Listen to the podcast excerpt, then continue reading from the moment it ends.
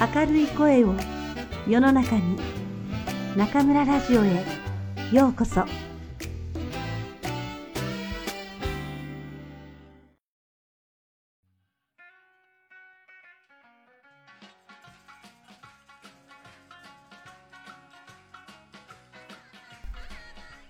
皆さんこんばんは。今夜も中村ラジオへようこそ。私は当ラジオ局のディスクジョッキー中村です。皆さん大好評のお招き部屋今日はですねまた戻ってきていただきましたそうです101回で沖縄おばあとして登場してくださいました照屋恵子さんがまたこの中村ラジオの武漢スタジオにお戻りくださいましたこんばんは、テリアです。お久しぶりです。とても嬉しいです。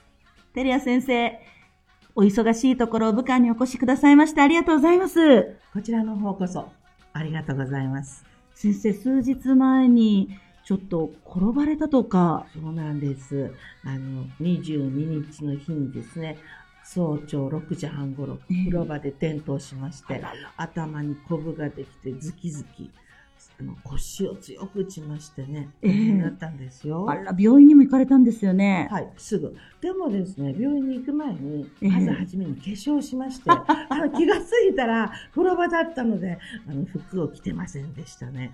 びっくりして化粧の後で服を着まして、でそれからですね、あの上の、あの上にいるうちの、えー調査年少日本語専修学院の、えー、ギ先生に電話をしまして、はいええすぐ病院に行きました。ああ、もう、皆さん聞きましたか？テリア先生、怪我をしてまず最初に何をしたか？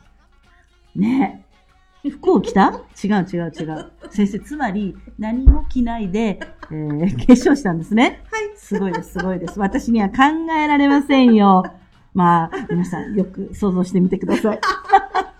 それでその後はもう大丈夫なんですか、先生？いや、もう病院行きましてね、ええもう本当67歳ですから、はい。うん頭の上からもつの先までたくさんレントゲンを取りまして、ええなんでもなかったんですけど、あレントゲンを取っている最中に、ーはい。なんか急にこう頭の方が涼しい感じがしましてね、ええお腹が空いたんですよ。それでですね、急に、あーお腹が空いた何か食べたいと日本語で叫びました。レントゲン中にですか？はい。そしたらですね、ギ先生がこれを中国語で訳して、そこら辺のスタッフは大笑いでした。そうですね。もう問題ないということでしょ いや、私も笑いました。その後、あの、朝のですね、はいうどんを食べに行きまして、足りなくて隣のパン屋さんで、はいまたサンドイッチとコーヒーをいただきまして、う。はい。ちょっとこう落ち着いたので、はい結果を、はいあのもらいに行ったんですね。はい。結果を聞きに行ったんですよ。ええええ何でもなかったです。ああ、もう少なくても胃腸には全く問題がないってことはよくわかりました。でもね、実際はね、はい腰を強く打たれて痛いですよね。ね。頭もですね、はいかなりコブができてて、ええものすごく赤く腫れ上がっていたので、かわいそうに。ズッキンズッキンと痛かったです。ああ、そうですか。実はあの頭,、はい。頭の中の内出血はいが起こっているのではないかとか、はいあと脊髄が損傷したのではないかとか、はい。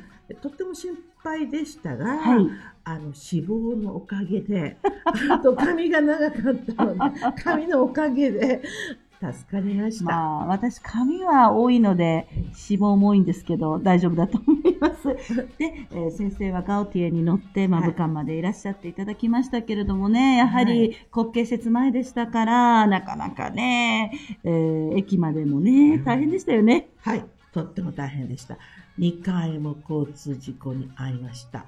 あ私まあがじゃなくて他の車が。そうですね。先生が会ってたら今いらっしゃらないと思うんですけど、まあそれでなんとかこちらまで無事にいらっしゃっていただいて、そのいらっしゃっていただいた理由っていうのがですね、ちょうどその日は金曜日でございましてね、私たち中南財系政法大学の南風社では毎週金曜日にサロンを開いておりまして、ぜひこのサロンに一度、テレア先生にお越しいただきたいと思いましてね、是が非でもその金曜日に来ていただいたわけなんですよ。はい。ええいかがでしたか、先生、うちのサロンは？楽しすぎて、え絶対腰が痛いはずなのに、えはい。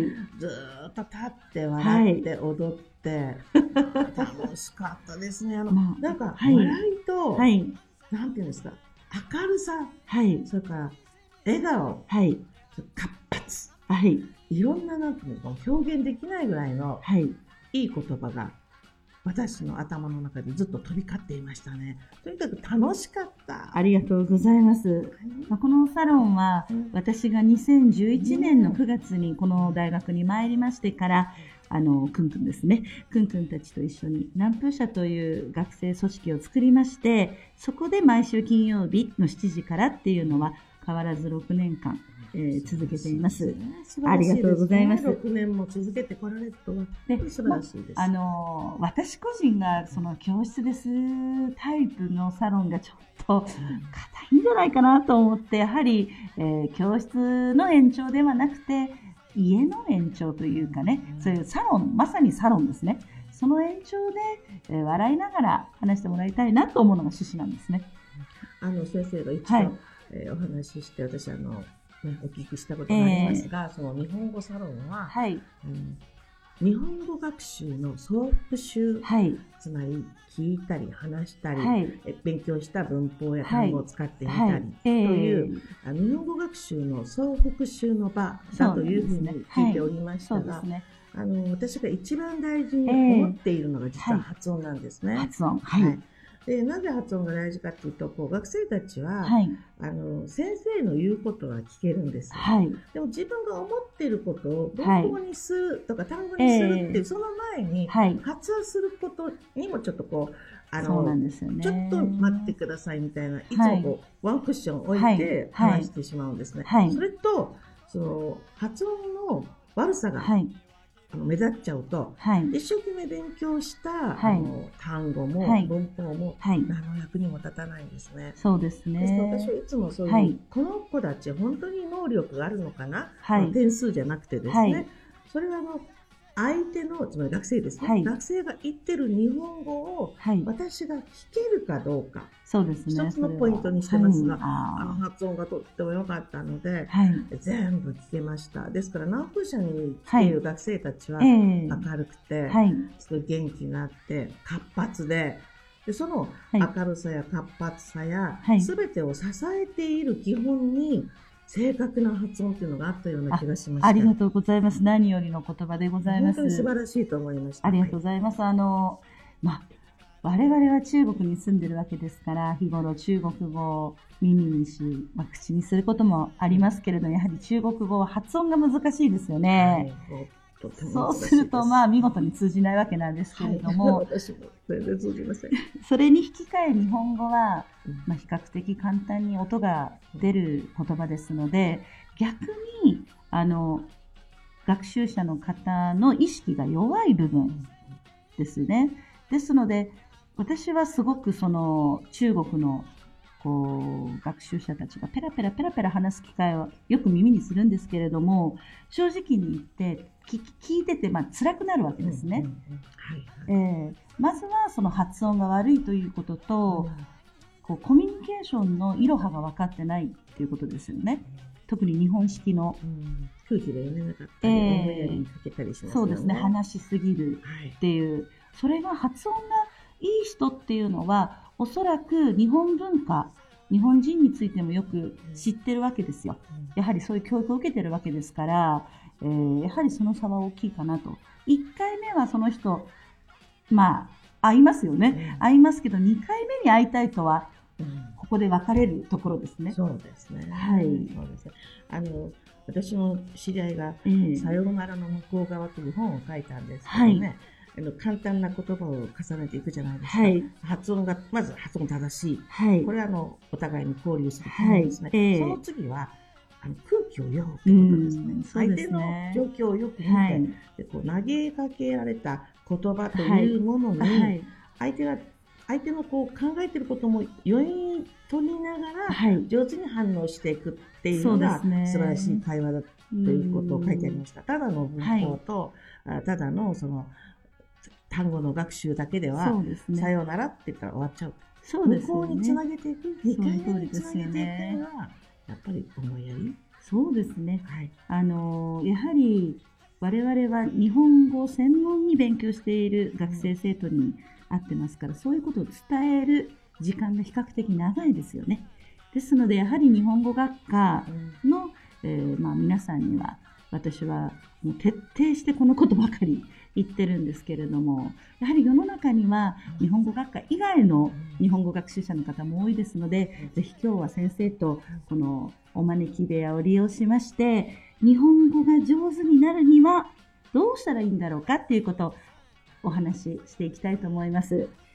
今、先生がおっしゃったようにですね、やはり会話に大切なのはうん。発音と思いやりというところなんですが、はい日本語が上手になるというのはうん、まあ、会話だけではなくて、日本語を勉強する人には、まあ、避けて通れない道であるのが日本語能力試験ですね。先生も、ね、教えてらっしゃる学生さん、生徒さん、この試験を受ける子多いと思うんですけれども、はい先生はこの試験というものについてどうお考えでしょうか？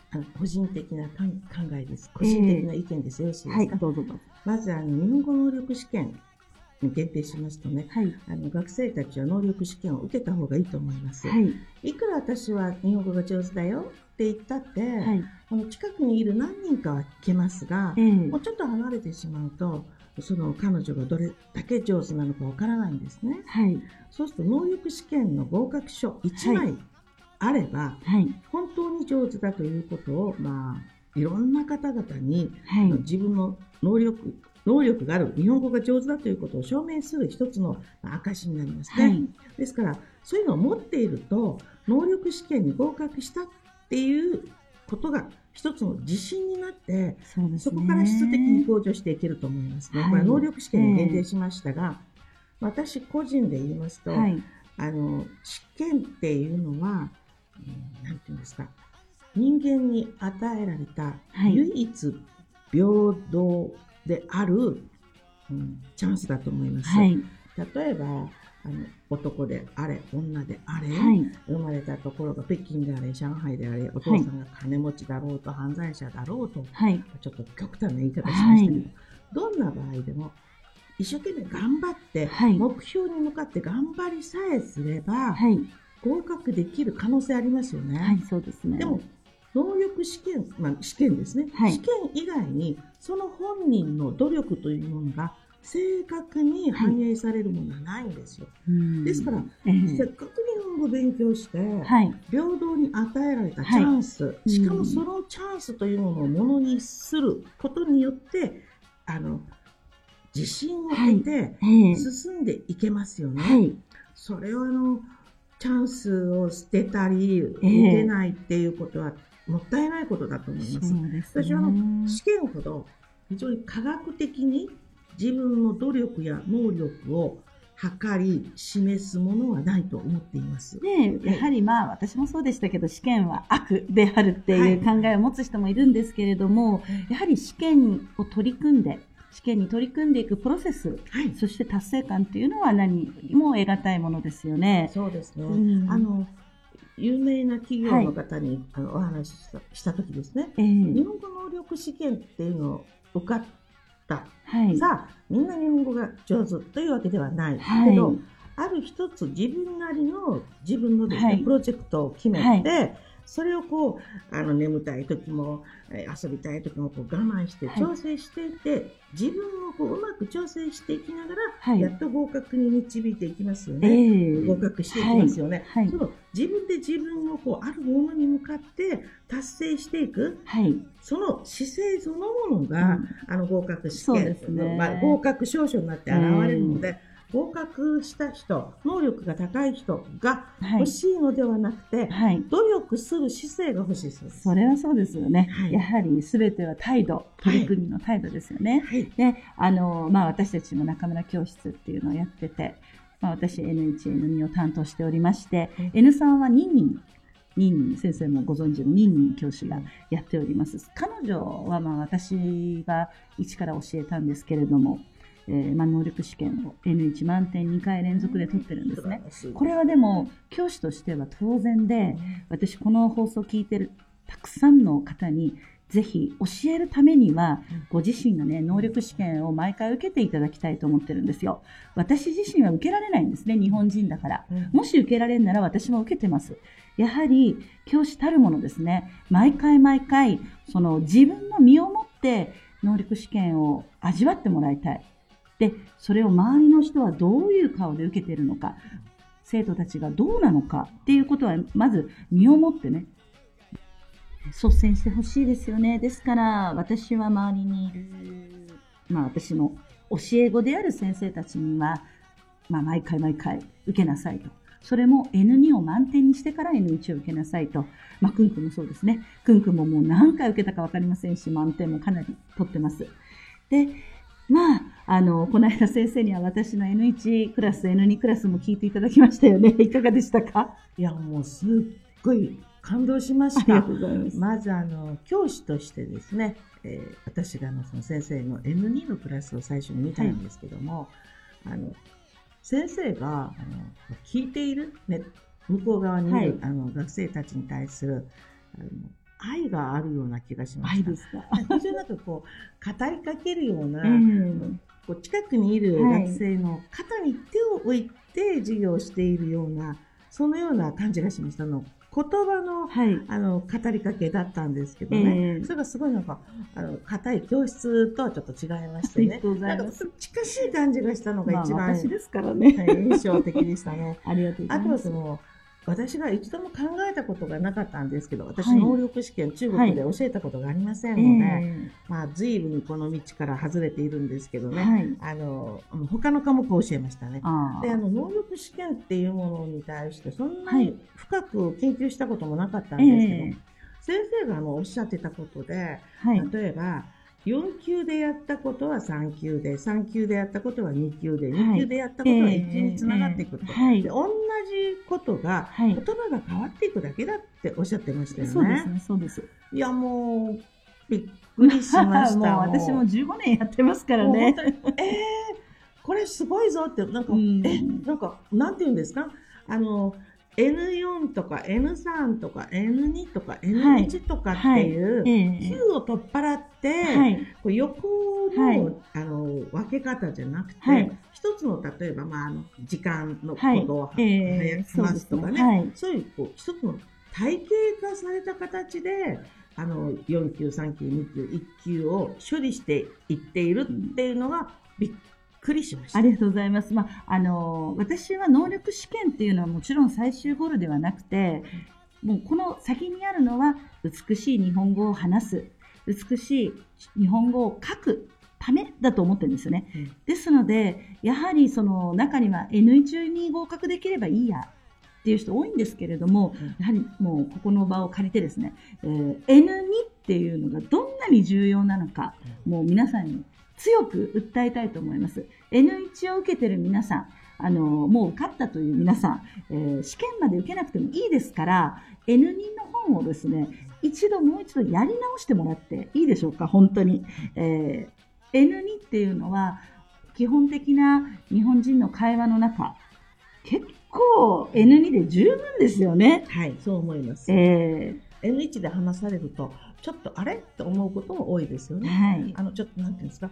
変な日本語って思うこともありますね。はい、でそのあの授業の中でびっくりしたことは、えー、先生が、えー、的確に、はい、例文をこう話してたんですけど、はい、この普通だったらこう文の文脈ですね、はい、文脈を読めとこう教えるんですけども、先生は文脈ではなくて、要するに合格するためには形を見よと。そうですね。はい、ある文法を例えば、えー、例えば、いや、いなやとか、はい、それは一級でしたけどもね、はい、そうしますと、これは、竹、辞書形って書いてあるところ、それは竹は来るか来ないか。そうですね。それで判断すればいいってことは、はい、あの、外国人の学生にとっては、はい、すっごく楽だと思うんですよね。ありがとうございます。短期間に、うん、いつもこう文脈読んで、はい、あの、いきますので、えー、あとこう、隠された部分ってあるじゃないですか。はい、文文と文の間を読む。はい、ありますよね。そうですね。そのやり方でこう、日本語を教えるっていう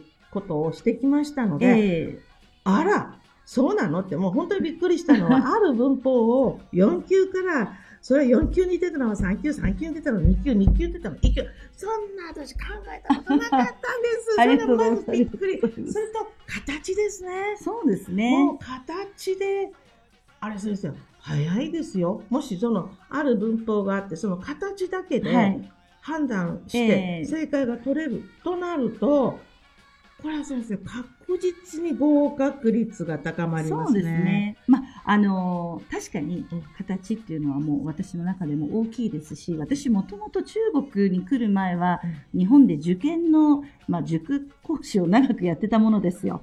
そうするとやはり受験として、えー短い期間で効率よく覚えるには、うんそういう形で覚えるというのは皆さんも英語のお勉強でわかると思うんですけれどもね。あと一つ私はニュアンスですね。うんこの形とニュアンスっていうもの、あとは耳で覚える。この3つは大変重視しています。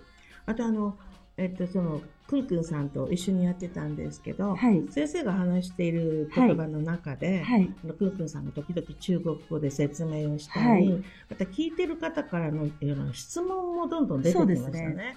ですから、ちょっと本当にびっくりしたんですけど、はいネット授業っていうと一方的なので、はい。えもう聞いーてる人がわからないときどうするんだろうなって思ったんですけど、はい。ちゃんとその受け付けるところがあって、くんくんさん答えているだけじゃなくて、はい後で見たらニーニーさんも答えてて、はい日中ですそうね。ですね。あと、まあ、キンキンもおりますしね。ね、あはい。結構20時間体制で質問 OK って感じでしたね。まあ、誰かが起きてますので、誰かが答える。入った入ったって感じでしたよ。そうですねやはりはい授業はどうしても顔が見えない状態ですので、えー学習者の皆さんの質問には、えー別の形で答えるということは、えーしていますね。はいで、あの、先生ありがとうございました。素晴らしいと思います。ええで中村先生のあの授業を受ければ、これ私が別にあの用意書するわけじゃないんですよ。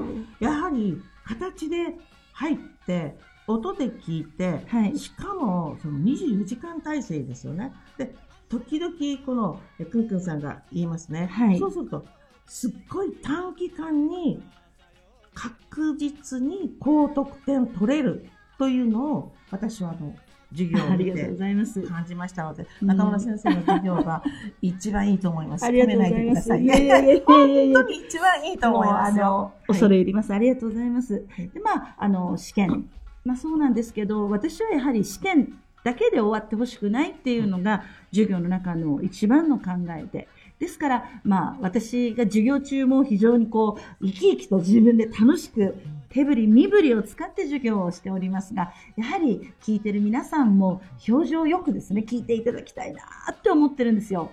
やっぱり今、あの、若者の皆さんね、ちょっと表情が死んでるかなと、ええこれはちょっと残念にね、うちの大学の学生もそうなんですけれども、今時なんでしょうね。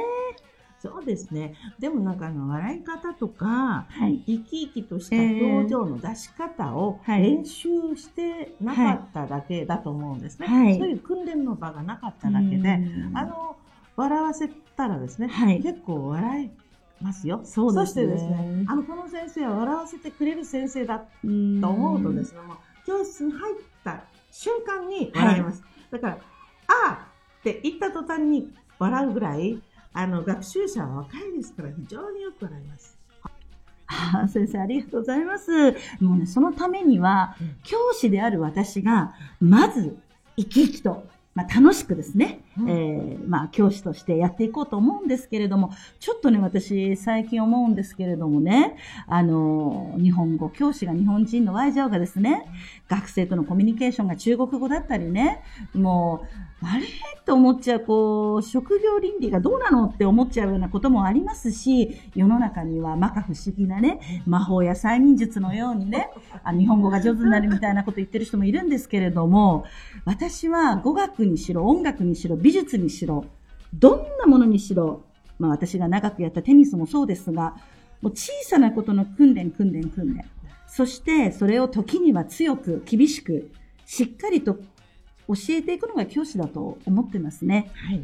で、やはりですね、まあ、ごちそうというのも美味しいんですけれども、やっぱり一番美味しいのは白いご飯であると言いますか、お水であると言いますか、皆さんの日本語を本当に作って支えてくれるっていうのは、いつも地味に皆さんの発音を直してくれたり、作文を一つ一つ添削してくれる先生ですね。はい。そういう先生たちにね、もう本当に、まあ、学習者の皆さんは、まあ、感謝しなさいという、まあ、自分で言うのもなんですけれども、やはり、えー近道はない。どうしたら日本語が上手になりますかって言っても、それは多少ですね、さっきの日本語能力試験もそうなんですけど、近道はありますけれども、基本的には本当に、えー、やる気のある先生、そして愛のある先生のもとで、えー、一つ一つの訓練を積み重ねていくっていうのをね、あのー、うん、私は自分では心がけてますね。はい。あの、これはいい例になるかどうかわかりませんが、私が初めてロシアに行った時ですね、ロシアの学生たちは私にロシア語を覚えてほしくなかったんです。なぜかというと、私がロシア語ができないので、彼らは24時間体制で私を助けようとしたんです。で日本語しか通じないので、えー、しかも正しい発音をしないと私が理解できないので、もう一生懸命日本語を覚えて、一生懸命覚えようとしてくれました。ですから、発音も正確になりましたし、単語もどんどん伸びていきました。はい、そこにはあの、私からの愛が最初にありましたね、私、はい、先生ですからね。そうですね。その私の愛を汲み取って、学生も愛で返してくれたんです。本当にね。あの学生たちが私に言いましたね。あの、ロシア語が上手になったら、いらないと言われました。みんなだと何度も言われました。覚えないように努力しましたので、今も中国であまり中国語を覚えないように努力してます。できないことの裏返しです、うん。でもそれは本当に教師としては、やはり職責を強く感じるべきことだと思います。うん、うん、あの、本当にね、先生にお会いして、私、褒めていただきまして、素晴らしい。なかなか、まあ、教師は褒められること少ないのでね、えー、私も大変嬉しく思っておりますけれども。先生自身がすごい生き生きとした人生を歩んでらっしゃいますよね。ありがとうございます。あの、本当に、テリア先生にお会いできて、私、大変教師として自信が持てたと言いますかね、頑張れるような気がしております。私もあの N2 と N1 の授業を聞かせていただきまして、本当に反省しました。いえいえいえ。また先生、ぜひこのお招き部屋お越しください。はい、ありがとうございます。ありがとうございました。照屋恵子先生でした。皆さんいかがでしたか？沖縄民間親善大使であるテリア先生。本当に素晴らしい先生です。私にとっては恩師のような方になります。ね、日本語が上手になるには、これは本当に難しいことです。時間もかかります。お金もかかるかもしれません。何よりも皆さん、いい先生を見つけてください。自分の力だけで外国語は上手になることは難しいと私は思います。そのためにも皆さんの期待に応えられるように、私はこれからも一生懸命教師として頑張っていきたいと思います。ああ、もう10月になりました。一年で一番美味しい季節です。たくさん美味しいものを食べて、一生懸命勉強したり、働きましょう。明日も元気でにこやかに。それでは皆さん、また次回、ここでお会いしましょう。おやすみなさい。